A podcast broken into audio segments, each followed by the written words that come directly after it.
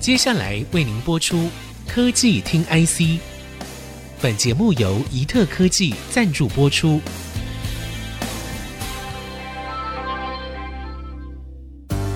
科技听 IC，掌握科技大小事，满足每一个求新、求知、求快的好奇心。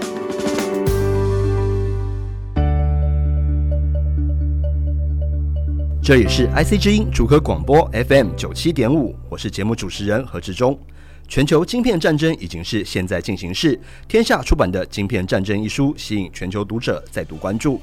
半导体与地缘政治交锋的最前线，更邀请到台积电创办人张忠谋与作者 Chris Miller 举办世纪对谈，成为科技与媒体界的焦点。电子时报同样强力追踪半导体产业新闻的大小事。这次很高兴邀请到《晶片战争》一书的责任编辑许湘来到现场，跟科技听 IC 的听众们一起分享《晶片战争》出版的来龙去脉以及本书的看点。许主编跟我们的听众朋友打声招呼吧。Hello，各位听众朋友，大家好。好的，主编在选书的过程当中哦，出版社为什么选择《晶片战争》这本书来出版呢？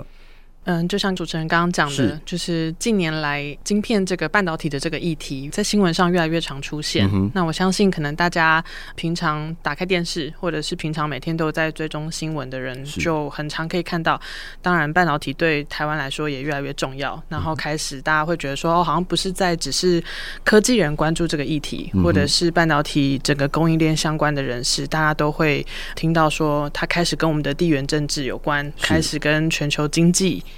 有关。那除了投资人以外，为什么还要再关注这个议题？对台湾的安全，就是为什么半导体又会跟这件事情有关？嗯、所以我们一直都觉得说，嗯，有越来越多的这样子的片段的资讯，那可能就读者来说，嗯，我自己可能也不是很理解，嗯、所以我们就非常想要找一个能够好好的讲半导体产业，然后深入浅出的一个可以很完整的把这件事情的脉络梳理出来的一本书。嗯、那刚好很幸运的碰到这个历史学家。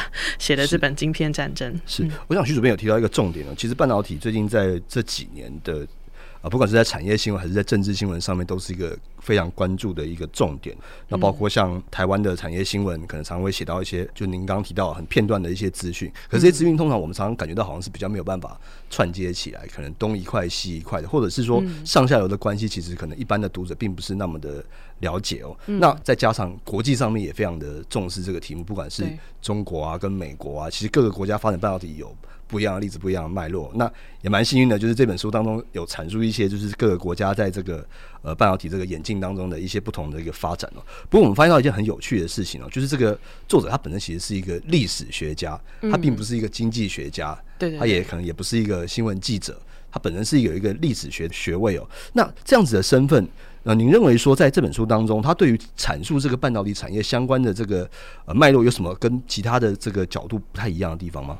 嗯，我自己是读起来非常非常喜欢这本书。嗯、就是我后来开始编辑这本书的时候，觉得作者非常的厉害。就是刚刚提到他的专业背景是历史，没错，他是哈佛的历史学士，然后耶鲁的历史博士，然后现在在 Tufts 大学的 Fletcher School 教国际史，所以他本身的专业其实就是国际关系。是，然后他原本是在研究美国跟俄国的，就是他的专长背景是美俄的历史，所以他其实是在研究冷战的过程当中发现其。是半导体。扮演了很关键的角色，所以他才整个投入进去研究半导体这件事情。所以他在谈论半导体的时候，比较不是像我们平常听到的，就是股市相关，或者是就是哎、欸，对台积电好或坏，或者是或者是美国到底会不会保护台湾，他对这些事情都有蛮蛮清楚的梳理。所以他其实是从半导体的发展史开始讲，是。可以说他是科普，也可以说他是很好看的历史书，嗯、他写的非常像电影。所以其实我在编辑这本书之前，我对于半导体的认识也非常的粗浅，嗯、所以我相信对于读者来说，应该读起来也会觉得说，哎、欸，它不是很难。然后它是从一个非常故事的角度来讲这件事情。比如说，我可能只知道说啊，晶片荒，然后因为疫情的关系有晶片荒，然后大家可能买不到车。嗯、可是在这本书里面就可以看到说，到底为什么会发生这件事情？因为它的供应链长成什么样子？这样。了解。我们刚刚听到这个徐主编的分享，其实我们回顾一下我们平常所看到的一些新闻，好，就是我们可能会听到说，哎、欸，比如说。NVIDIA 它是一个 AI 晶片的巨头，对对。然后这个我们台湾的哪些公司因为有做到 NVIDIA 供应链，所以就会跟着受惠。那这是产业新闻的写法。那我们平常也会看到说，哎，可能就是呃，这个美国要制裁中国的半导体，然后可能比如说，哎，他进了这个欧洲的一些半导体设备上，可是因为这个设备上的技术其实蛮细节的，那我们大部分的人也只会看到说，哦，他可能有某些东西就是呃没有办法卖给中国，所以中国的技术会受阻。可是这背后的原因到底是什么？其实这个我我稍微有翻过这本书，那其实作者当中有提到说，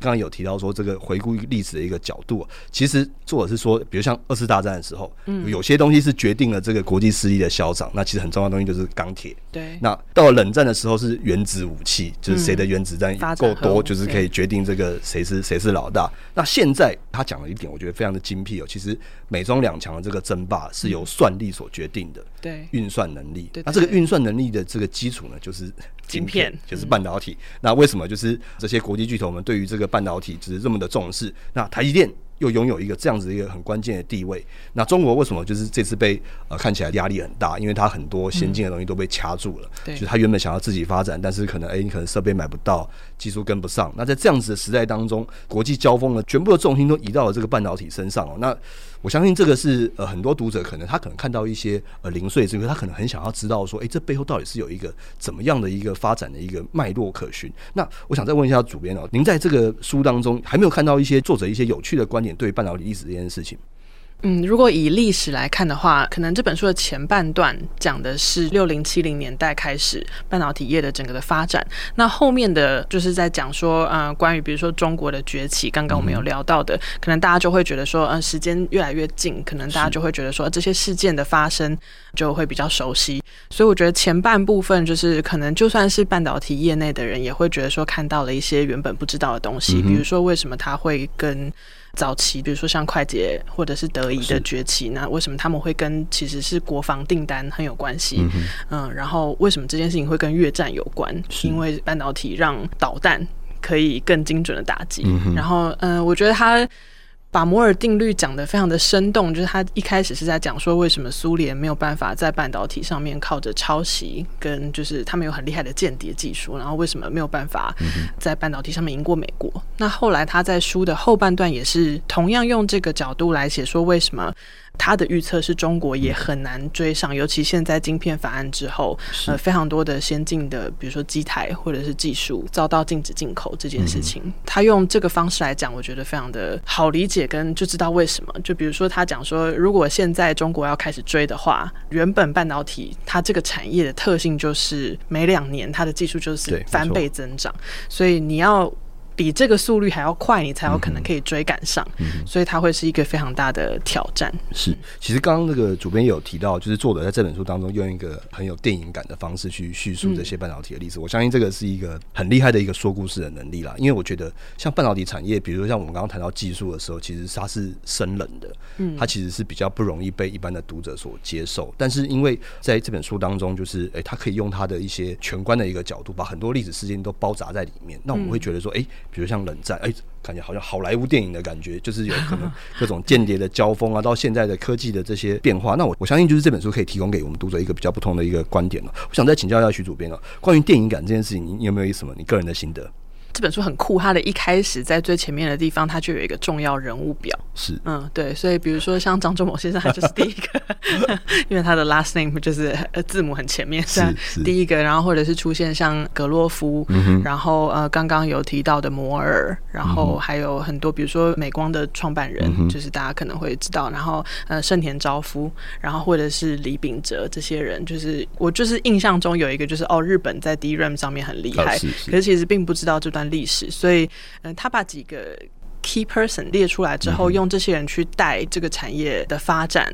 戏骨为什么会是戏骨？就是为什么会是这样发起？所以这些人物就是变得很鲜活，然后你会很有代入感，就会觉得说，哦，好像这些人的故事，呃，他们之间的商战，就是呃，公司公司之间的竞争，然后后来变成国家跟国家之间的竞争，这些东西，他把这些人编织在这个整个大叙述里面，非常的精彩。是，嗯，呃，我相信这个我们这一代的记者，因为可能。呃，只有跟上这最近几年的时事，那对于比较久远的历史呢，就是可能还是没有办法那么全然的了解。那我相信这本书是一个很好的一个导读，让我们也是不管是读者或是从事这一行的一个相关的产业人员，可以做一些呃索引，并且是一个很好入门的一个敲门砖哦。好的，我们在上半段的讨论当中聊了一下《晶片战争》为什么成为天下看重的重点作品哦。年轻的作者 Chris Miller 以历史的观点分析半导体产业发展有哪些差异化的特色。我们休息片刻，欢迎各位听众朋友再回到科技听 IC。下半段我们继续来聊聊书中的精彩内容与编辑工作者在出版本书的心路历程。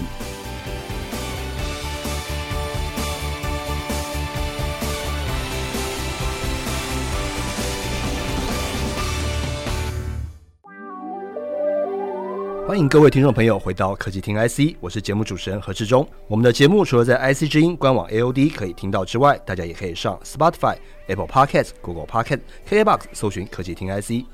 那我这边想要请教一下徐主编哦，这个书名取名为《晶片战争》，书本当中的下一场战场是怎么样的定义跟描述的呢？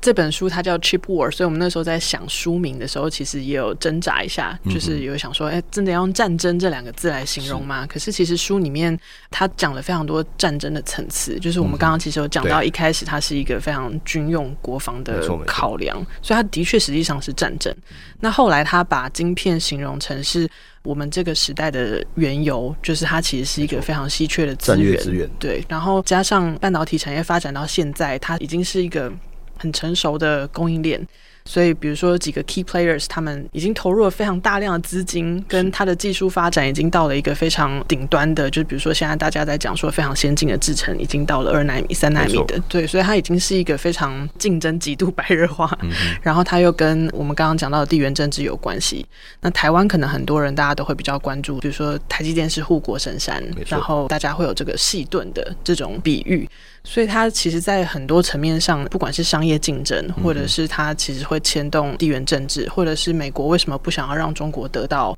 这么多的技术？就比如说，大家未来在发展 AI 上面，然后或者是真的是作者有提到说，未来的战争会是怎么样打的？就是可能就是都是无人机啊，然后大家是在比，就是我们刚刚有讲到说 AI 它的运算力、它的精准度，就是谁可以在这方面取得先机、取得领先优势。它在整个战略地位上面，它就可以获得非常大的领先优势，所以我们会觉得说，哎，那这本书它的书名真的是在很多意义上，它其实都是战争。然后它在很多层级上，不管是公司跟公司之间，或者是升级到国家跟国家之间，是。嗯，我这边也补充一下好了，因为我们就我们平常采访所听到的一些技术，包括像五 G、六 G，嗯，那像我们 AI 领域，大家会谈机械学习嘛？对，就是现在 AI 就是非常厉害啊，那个之前的 Chat GPT，对，已经就是有点。要挑战各位文字工作者、新闻工作者平常工作的一个状况了。那还有像刚刚有提到说这个飞弹系统，那可能是真的就是国防的无人机。那其实现在还有个题目很夯啊，就是我们的未来车，我们新的不管是电动车、自动驾驶等等这些所有所有的东西都跟半导体有关哦。所以其实我自己也分享一下我的看法，就是像。提到晶片战，其实几年前就已经谈到说，中美是一个贸易战，是一个科技战。嗯、对，那当初是围绕华为的五 G 相关的这些设备，嗯、可是其实背后就是。它电信设备的其实就是半导体，其实就是半导体。对对啊，其实最关键也就是到最后就是美国就是希望就是拖慢中国半导体的这个发展嘛。嗯、那当然在等一下这个世纪对谈当中，我们的这个创办人张忠谋张爷爷也非常语出惊人，就讲说，哎、欸，他支持美国制裁中国的这个半导体，就是拖慢这个中国半导体的发展哦。那当然，我们这个是呃在新闻上面有很多的这个话题跟亮点了。不过回过头来，我们还是想要知道说，在这本书当中是怎么样的去介绍说台湾在它的这个所谓晶片战争当中的环节，它的相关性到底是什么？跟台湾半导体产业的关联大概是哪些呢？嗯，我觉得作者其实他在论坛里面有提到这件事情。他在做研究的时候，他会很惊讶张忠谋没有更为人所知，或者是更有名。嗯，嗯，但是他觉得张忠谋是一个非常可以代表半导体现在的这个全球的产业链跟它的整个发展呢。比如说，他会从上海，然后到美国，然后再德仪。然后后来跟着德仪，然后回来台湾这样子，所以比如说他会觉得说，大家都说他是回来台湾，可是事实上其实台湾对他来说也不是生活跟工作最久的地方，所以他是用这样子的张忠谋跟他德仪的老板回来，然后当时的经济部长就是李国鼎先生，就是他怎么样觉得说各种考量之下，希望台湾可以在科技这个地方开始进步，所以书里面其实就开始讲到说，在台湾建立半导体产业，但是其实会觉得很突兀，或者是说，其实会觉得蛮惊喜的，就是在书里面看到跟台湾有关的故事。不过作者其实也是从更早开始讲说，其实我们现在大家会很习惯，比如说 iPhone 或者是很多的消费性电子产品，全部都是在中国制造的。可是他会告诉你说，其实半导体是最早到。东亚来这边，就是比如说快捷半导体很早就来香港设厂，然后台湾也成为很重要的据点，跟新加坡，然后后来日本跟韩国等等的，所以那个时候我就会知道说，哦，原来台湾是这个时候就开始登场了，然后它怎么样的一个发展，跟台积电为什么最后会变得很厉害，然后在论坛里面他们也有聊到说，张忠谋其实很早在台积电创办的前十年。他其实就在德仪里面的内部的策略会议上面提到了晶圆代工的这个发想，只是没有被采纳。那后来在台积电真的可以实现这件事情，跟他看到的这个商业模式，真的改变了全球半导体的供应链。他把台湾真的放在一个全球的地图上面来、嗯、来讲，所以你会知道说哦，所以其实不是我们平常新闻就一直听到台湾跟半导体有很紧密的连接，你会比较可以把它放在一个国际的舞台上面看它到底重要在哪里，然后跟你会比较知道说哦，所以。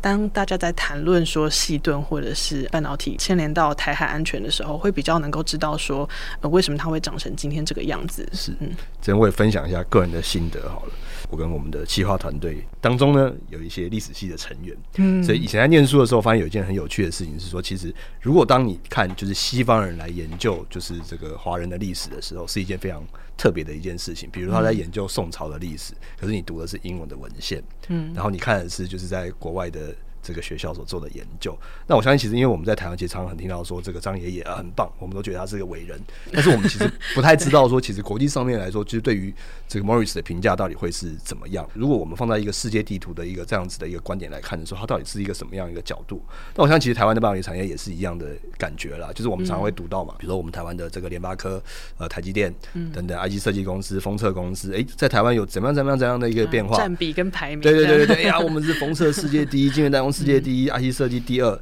但是呢，其实我们在台湾的这个角度还是比较会会用我们自己的观点来看。可是就一个，比如说是一个呃海外人士，一个国际人士，他们来看这件事情的时候，我相信那个那个冲突的感觉是一件蛮有趣的事情。那以前在很多观点的这种冲突，其实提供了我们大家就是一般读者有很多很不一样的一个视角啊。那我想再追问一下，说其实这个《晶片战》这本书其实有一定的分量哦。那其实当中也。每一章也都很详细的阐述，比如说像可能以前很多很多不同的例子，有很多很多的国际事件，在编辑当中的心得有没有一些什么酸甜苦辣可以跟我们的听众朋友稍微分享一下？这本书虽然我们刚刚一直讲说它很像电影，然后读起来很好看，可是其实它还是对于一个小白来说，就是我本来是个小白，所以其实对我来说，我还是有非常多的背景知识需要补足。就是当然会很怕很怕错误，可是这个过程中对我来说也很好玩。就是比如说专业背景的人是会觉得说啊，这个东西他知道，可是他从另外一个角度来看，可是对我来说，它其实是蛮全新的东西，所以我会觉得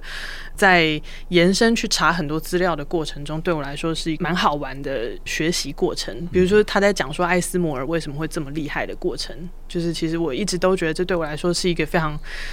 技术性的东西，就是我怎么会想要知道说半导体制成里面的这一块，然后跟就是它它有多贵，到底跟我有什么关系？可是被作者这样子讲完，然后实际上去查资料，就觉得哎，真真的还蛮好玩的。就是为什么微影制成这个东西，它到现在会会是一个成本这么高昂，可是它为什么又可以这么不可取代？就是对我来说是一个有点像是真的在拼图的一个过程。所以我站在读者的角度，也会觉得说，嗯，那这本书它真的是蛮有价值的，因为它其实也。也不是一个半导体专业的人写出来的东西，就是刚刚我们有讲到说，它其实提供了某种你要说美国观点嘛，或者是它其实就是一个有一点距离感的看我们自己，所以可以有一些新的理解。就是我现在是编辑的过程中会觉得。比如说会去反查说作者他的查证他的文献资料来源，就会觉得他其实是一个算是很认真，然后很缜密的研究，就是他用他历史学的方法学，然后当然他做了非常多的采访，所以其实虽然故事蛮戏剧化的，就是很多意想不到的发展，对我来说可能因为我之前听的故事不够多，可是在这么戏剧化的过程中，他他又是经过严谨的研究，所以就会觉得说哦，那那这个就是大。大家可以是一个，不管是有任何的需求，比如说想要了解产业的，然后想要了解未来的趋势的，其实都可以从过去的这段历史里面得到不同的 insight。嗯，我们在这个编辑的时间上面，您刚刚也说到说，其实您对于半导体产业内容其实是比较不了解的，会花更多的时间去研究这些东西吗？我觉得蛮花时间的。比如说去买他的英文的有声书，然后想要听听看，就是比如说，嗯，作者是怎么讲？对对对，他怎么阐述这个故事？怎么讲？然后看新闻里面怎么讲？然后大家平常在讨论事情的时候最关注的是什么？比如说，大家一定会最关注台湾未来的发展，把台湾放进去这整个脉络里面会会长怎样？所以对我来说，就是一个分量还蛮 蛮重。了解。刚刚有提到说这个观点的部分，就是我们也提到说，其实这是一个有。可能哎，美国或者是国际的观点来看整个半导体这个历史。那我想知道是说，哎，你们的编辑团队内部的团队，或者是一些读者有没有给你们一些 feedback 关于这个观点上面的这个问题？目前是还没有听到读者这样子的回馈。可是，比如说我自己在编辑的过程中，就还蛮深刻可以意识到这件事情的，就是啊，嗯，因为观点的不同，比如说他会讲说。如果台湾发生灾难的话，那没错，就是全球的运算力每年的运算力 会会减少多少？然后后续的影响，当然看到这个都会觉得，呃，他他讲的这件事情对我们来说，实际上发生是是是，是很恐怖的。就是、新闻也有报啊，美国搞不好会把台积电给炸掉。对，就是当人家写到这个，或者是比如说我们在地震好发的断层带的时候，就会觉得，可是是这是实际上我在生活的地方，是是是，所以那个感觉会会不太一样。了解了解。嗯好，我们这次科技听 IC 一起跟听众朋友们分享最近非常热门的著作《晶片战争》出版的始末，精彩的文章内容以及出版过程的酸甜苦辣，更重要的是对于台湾半导体产业的关联。那我们感谢《晶片战争》的主编徐主编，来自天下杂志的许香的详细说明跟分享。我是何志忠，各位听众，我们下次见，拜拜。谢谢，拜拜。本节目由宜特科技赞助播出，专业半导体验证分析，宜特是您最信赖的好伙伴。与您一同迎接新局，迈向崭新未来。